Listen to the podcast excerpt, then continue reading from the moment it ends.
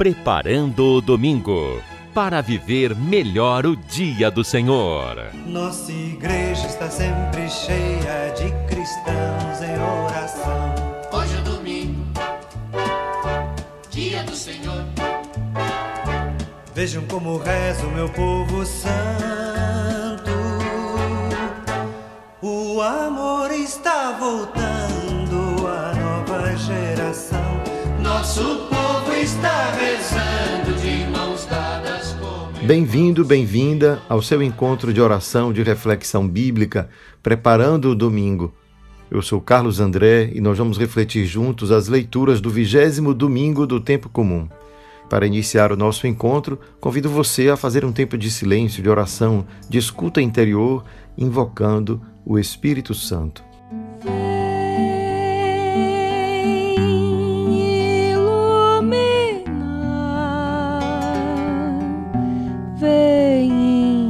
Vem inspirar o pensamento.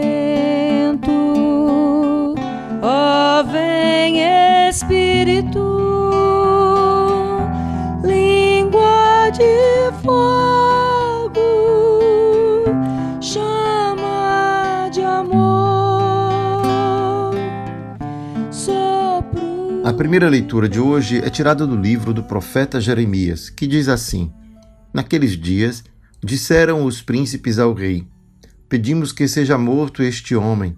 Ele anda com habilidade lançando o desânimo entre os combatentes que restaram na cidade e sobre todo o povo, dizendo semelhantes palavras.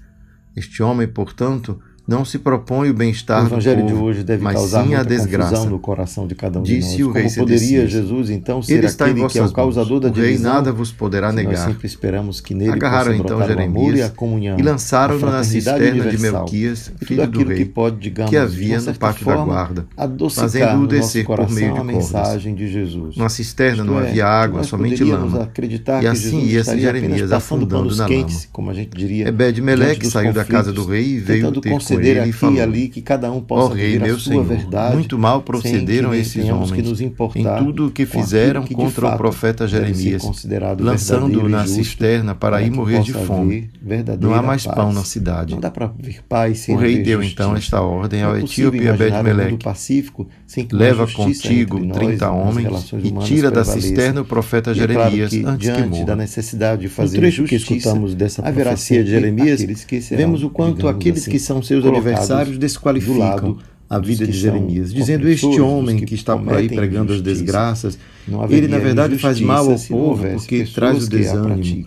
E este Então, homem forma, deve a ser divisão morto. a que E Jesus o rei, veio ignorando trazer quem é é a este homem, divisão não que pergunta permite quem que é este homem, simplesmente que permite um que os seus adversários o levem É à morte. preciso discernir. Já por ali É percebemos o quanto é leviana a que é acusação contra Jeremias. que não é a verdade. Os que o acusam não é, revelam a sua que identidade. Preferem escondê-la, que omitem morte. aquilo A que ele é, profeta. sentido, não a verdade E nós percebemos a bem a diferença do comportamento destes homens que quando lemos aquilo que Ebed-Meleque vai e diz ao povo, o profeta Jeremias. Todos não somente diz o seu de nome, este homem se chama Jeremias, a mas o de considera Jesus. profeta Dessa forma, e a é sua preciso condição de profeta, de a intercessor, sua- portanto, diante de Deus, livre, em benefício do povo, forma não podemos faz o rei então a nossa perceber o verdade erro que sobre havia cometido. demais. E Ebed-Meleque isso, ainda acrescenta, a falta pão na não cidade, implica não há mais pão. relativização da nossa O que faz então a gente mas a entender que de que está um conduzindo o rei a a perceber própria que aquilo que ele fez, fazendo calar a que a voz de um profeta, um mensageiro de Deus, tem provocado de uma desgraça Afinal, ainda maior. Ou poderíamos dizer, a é verdadeira então, desgraça que estava a divisão acontecendo, a o causador era o próprio rei. Neste evangelho Quando nós não lemos é este tipo de que os divisão, adversários de mas Jeremias é aquela divisão que não nos permite que era Jeremias o autor da desgraça, porque afinal ele estava atraindo a desgraça. não Ele não se propõe o bem-estar do povo. uma falsa ideia e de assim, fraternidade, o rei em que aceita nós toleramos as injustiças e acreditamos que isso Então veja como o modo que como cada um apresenta a é realidade tolerar pode conduzir cada um de nós a É tomar assim que Jesus vai partido de uma posição ou de outra. que se cumpra A fake news, a que mentira que trazer. foi colocada que é diante isso, do rei levou, portanto, a que condenar o homem que era inocente, relatos que era justo, no caso de Jeremias. Mas Ebed-Meleque, mundo. revelando a É a identidade do profeta que ao rei, fez o rei se dar conta da sua que injustiça E ele vai então e envia Quando 30 lemos, homens para tirar Jeremias Jesus à luz da da cisterna antes que morra. grandes profetas do Ora, esse é um texto Jeremias, que mostra bem o quanto que é uma sociedade, que as forças que cortar, se para opõem separar umas mesmo, às outras para dividir, podem usar da palavra para iludir, a para verdade sobre a confundir mentira, e para muitas vezes conduzir justiça o a inocente a uma condenação injusta. Portanto, a libertação caso sobre a é o profeta. Jeremias. Não dá para Sabemos bem ao ler esse texto e o quanto que nós cristãos nos identificamos com ele. Irmãos, Porque também Jesus um foi um inocente levado é à morte pelos seus adversários unidos e a causa da sua morte justiça. foi uma mentira. É possível que entre Isto é uma irmãos falsidade inventada para que Jesus pudesse se ser condenado. Ele é contra César. justa. E assim Portanto, a é transformação, a justiça, digamos, daquilo verdade, que era a paz. a, A justiça, dificuldade justiça daqueles homens da relações. época de Jesus de compreender a é sua mensagem, transformada, portanto, de um crime político, permitiu que fazer um Jesus fosse levado à morte. né? Da É mesma forma momento, que então, vemos que entendemos o a profeta Jeremias Jesus. tem o seu nome Pai negado. filho, filho Ele não mãe, se diz quem é, é um homem. estas portanto, relações é um fraternas, rebelde que está apenas só fazendo o povo critério- se desencorajar. É alguém que é contra o povo. É nesse sentido, E, então, a portanto, a palavra sua de Jesus, identidade, a palavra sua missão uma foi palavra que omitida levará à morte, assim como levou de à morte maneira o profeta Jeremias. não se Então, importou esse texto em do saber de realmente de Lucas quem se tratava. nos revela esta Então, veja profética foi de somente a revelação que da é verdade que de nós quem é aquele homem que foi jogado na a cisterna, que permitiu ao rei, portanto, tomar a uma outra atitude e para assim ler o mundo, a realidade, Jeremias da com esse critério. Então, veja o critério quanto da o verdade, texto da Bíblia hoje nos verdade. oferece Não uma reflexão que muito profunda se a gente meias trouxer para os nossos dias. porque a outra o quanto a metade mentira, é leva mentira, então inocentes à morte. já que a metade verdadeira quanto a mentira é pode destruir a vida do povo. àquilo que eu penso, e aqui, no caso, a mentira parece ter sido que ela a é causa da falta verdade. de pão. Não há mais pão na é cidade porque uma mentira levou um inocente a É ser condenado. então perceber E que dentro da lógica da Sagrada a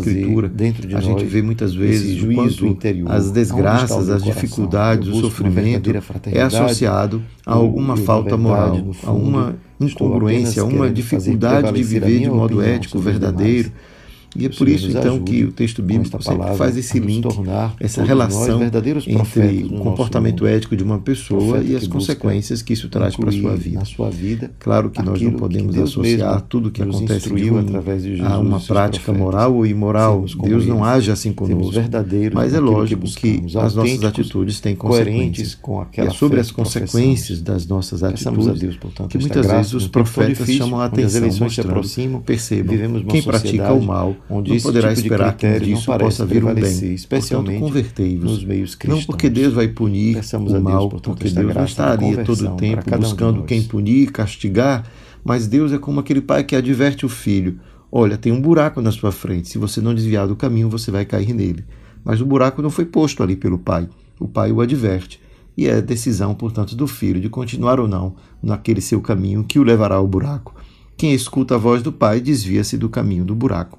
E assim é a relação dos profetas com o povo. Tenta advertir o povo quais são as consequências das suas atitudes. O seu, o seu, a sua conduta é, imoral o levará, portanto, à morte, à destruição.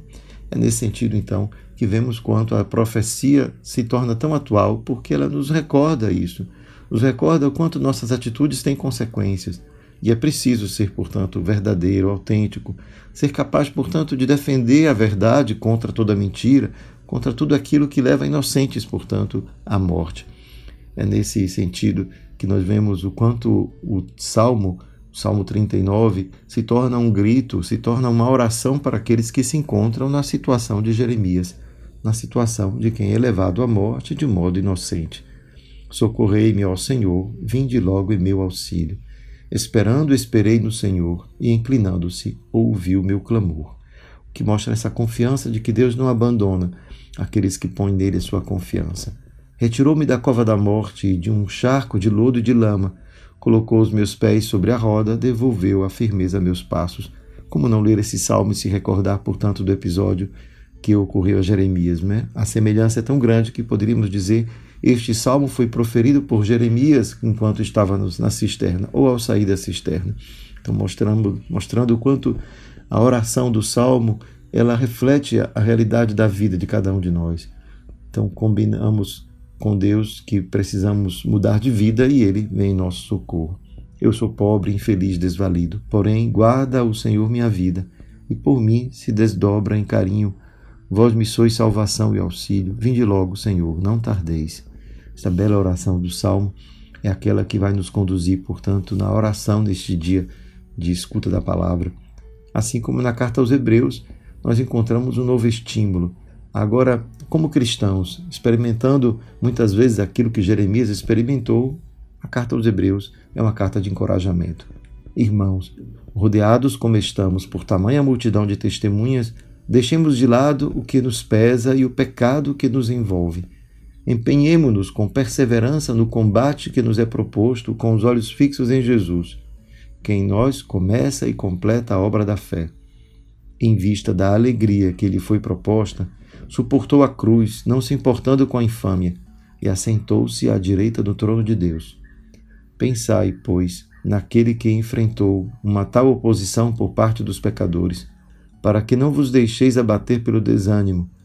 Vós ainda não resististes até o sangue na vossa luta contra o pecado. Esse trecho da carta aos Hebreus é um convite à perseverança, a ser firme, assim como o profeta Jeremias permaneceu firme na sua posição de defender a verdade, mesmo sendo levado à morte, mesmo sendo levado à cisterna. Mas é preciso perceber que naquela história existem duas, duas posições: daqueles que levam Jeremias à morte graças a uma fake news, uma mentira, e aquele que o salva graças à verdade. É, portanto, algo que nos nossos dias é preciso estar muito perto de nós. A necessidade de lutar contra toda a tendência que nós temos de fazer prevalecer a nossa opinião, mesmo que isso seja à custa de uma omissão, uma omissão que se torna uma mentira quando esta omissão da verdade representa a morte.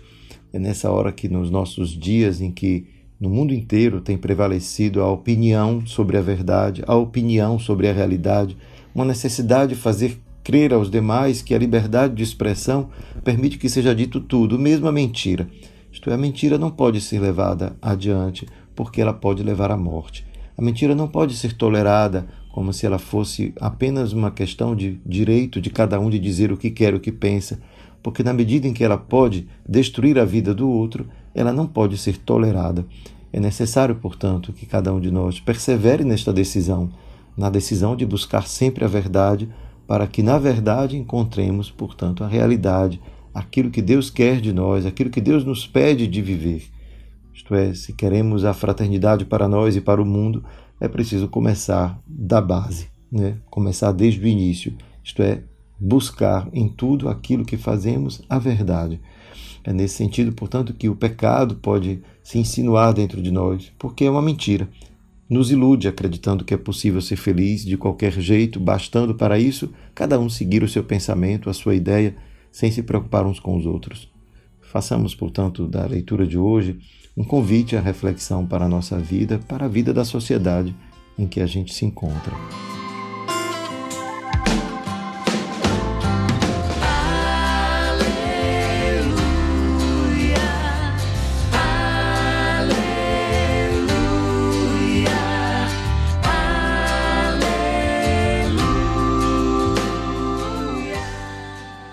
Proclamação do Evangelho de Jesus Cristo segundo Lucas.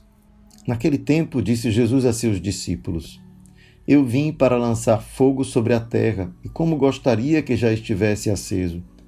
Devo receber um batismo, e como estou ansioso até que isto se cumpra. Vós pensais que eu vim trazer a paz sobre a terra? Pelo contrário, eu vos digo, vim trazer divisão. Pois, daqui em diante, numa família de cinco pessoas, três ficarão divididas contra duas, e duas contra três Ficarão divididos o pai contra o filho e o filho contra o pai, a mãe contra a filha e a filha contra a mãe, a sogra contra a nora e a nora contra a sogra. Palavra da salvação. Glória a vós, Senhor. O evangelho de hoje deve causar muita confusão no coração de cada um de nós. Como poderia Jesus então ser aquele que é o causador da divisão se nós sempre esperamos que nele possa brotar o amor e a comunhão, a fraternidade universal e tudo aquilo que pode, digamos, de uma certa forma, adocicar no nosso coração a mensagem de Jesus. Isto é, que nós poderíamos acreditar que Jesus estaria apenas passando panos quentes, como a gente diria, diante dos conflitos, tentando conceder aqui e ali que cada um possa viver a sua verdade, sem que tenhamos que nos importar com aquilo que de fato deve ser considerado verdadeiro e justo para que possa haver verdadeira paz. Não dá para haver paz sem haver justiça. Não é possível imaginar um mundo pacífico sem que uma justiça entre nós, nas relações humanas, prevaleça. E é claro que, diante da necessidade de fazer justiça, haverá sempre aqueles que serão, digamos assim, colocados do lado dos que são opressores, dos que cometem injustiça. Não haveria injustiça se não houvesse pessoas que a praticam. Então, dessa forma, a divisão a que Jesus veio trazer é a divisão que permite que nós tenhamos que ter um discernimento. É preciso discernir, é preciso permitir separar aquilo que é a verdade daquilo que não é a verdade. Isto é, daquilo que leva à vida, daquilo que leva à morte a verdade nesse sentido, não a verdade doutrinal, a verdade de quem por acaso defende uma ideia que não tenhamos nem mesmo como comprová-la, como demonstrá-la, melhor dizendo. Afinal, nós todos cremos na ressurreição de Jesus, mas não podemos demonstrar a ressurreição de Jesus. Dessa forma, é preciso que cada um faça a sua, a sua adesão livre e dessa forma não podemos proclamar a nossa verdade sobre as demais com isso, quero dizer, a tolerância religiosa não implica uma relativização da nossa fé, mas a convicção de que cada um precisa fazer a própria experiência e, dessa forma, permitir que a liberdade do coração faça o seu gesto de adesão. Afinal, como poderemos amar sem ser livres? E é nesse momento então que percebemos que a divisão a que se trata neste evangelho não é este tipo de divisão, mas é aquela divisão que não nos permite construir dentro de nós uma fraternidade que seja verdadeira, que não seja uma falsa fraternidade, uma falsa ideia de fraternidade, em que nós toleramos as injustiças e acreditamos que isso baste para que possamos viver em paz. Não é possível tolerar a injustiça e viver em paz. É assim que Jesus vai dizer o quanto estou ansioso que se cumpra este batismo, este fogo que ele veio trazer. O que é isso senão aquilo que nós encontramos já nos relatos que nos falam no julgamento? Deus veio julgar o mundo. É a justiça divina que veio prevalecer sobre as perversidades que o mundo contempla. E quando lemos, portanto, esse trecho de Jesus à luz da profecia dos grandes profetas do Antigo Testamento, como Jeremias, percebemos que é uma palavra que vem para cortar, para separar mesmo, para dividir, para fazer prevalecer a verdade sobre a mentira, a injustiça, a justiça sobre a injustiça, Portanto, a libertação sobre a opressão, não dá para conviver com estas duas coisas e acreditar que seremos fraternos, seremos irmãos, e cada um de nós pode bem perceber, é possível em família viver unidos se não houver justiça. É possível que entre irmãos haja verdadeira fraternidade se entre eles não se estabeleça uma relação justa. Portanto, essa é a condição para a justiça, para a verdade, para a paz. A justiça, justiça nas relações. E fazer justiça é discriminar a verdade. Discriminar, portanto, fazer um juízo, crise, né? É nesse momento, então, que entendemos a palavra de Jesus. Pai contra filho, filho contra mãe, porque afinal estas relações fraternas elas só podem subsistir sobre o critério, o critério da verdade e da justiça. É nesse sentido, então, que a palavra de Jesus é uma palavra dura, é uma palavra que o levará à morte, assim como levou à morte o profeta Jeremias. Então, esse texto do Evangelho de Lucas nos revela esta veia profética de Jesus, que é aquela que nós todos, como cristãos, somos convidados a manter. A manter o olhar aceso, a visão acesa, para ler o mundo, a realidade, com esse critério, o critério da verdade, e buscar essa verdade.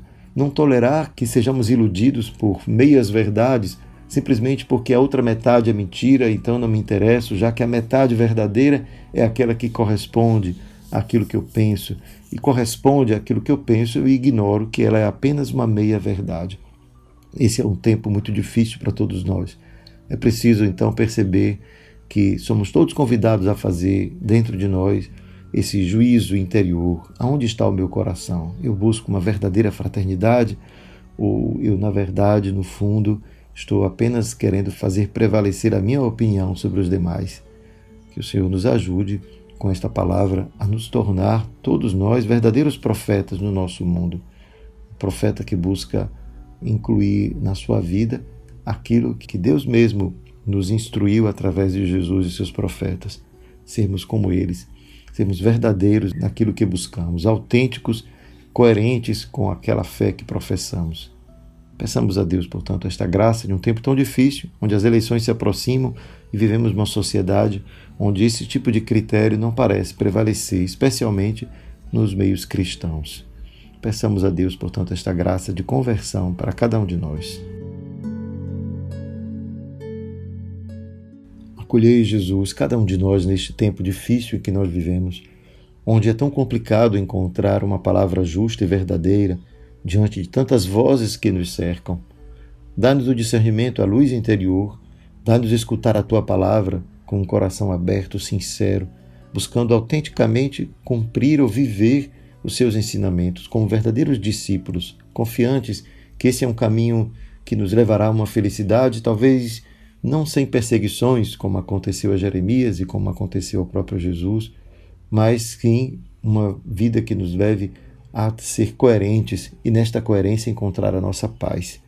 Que o Senhor nos abençoe, nos ilumine, nos conduza. Em nome do Pai, do Filho e do Espírito Santo. Amém.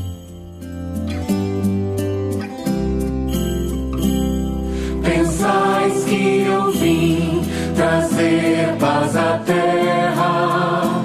Eu vos digo que não vim trazer divisão.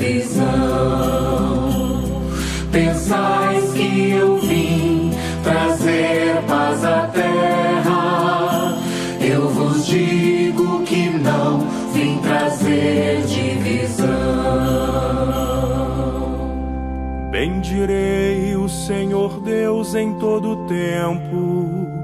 Seu louvor estará sempre em minha boca.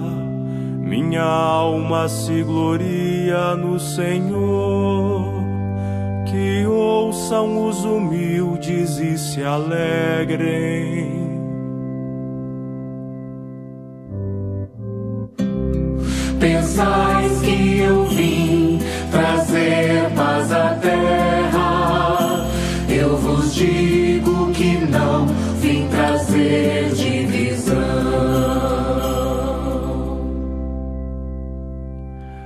Afasta tua língua da maldade e teus lábios de palavras mentirosas.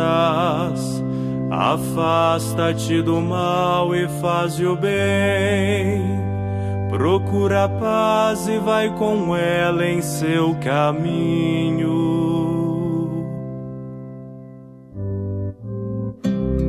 Pensais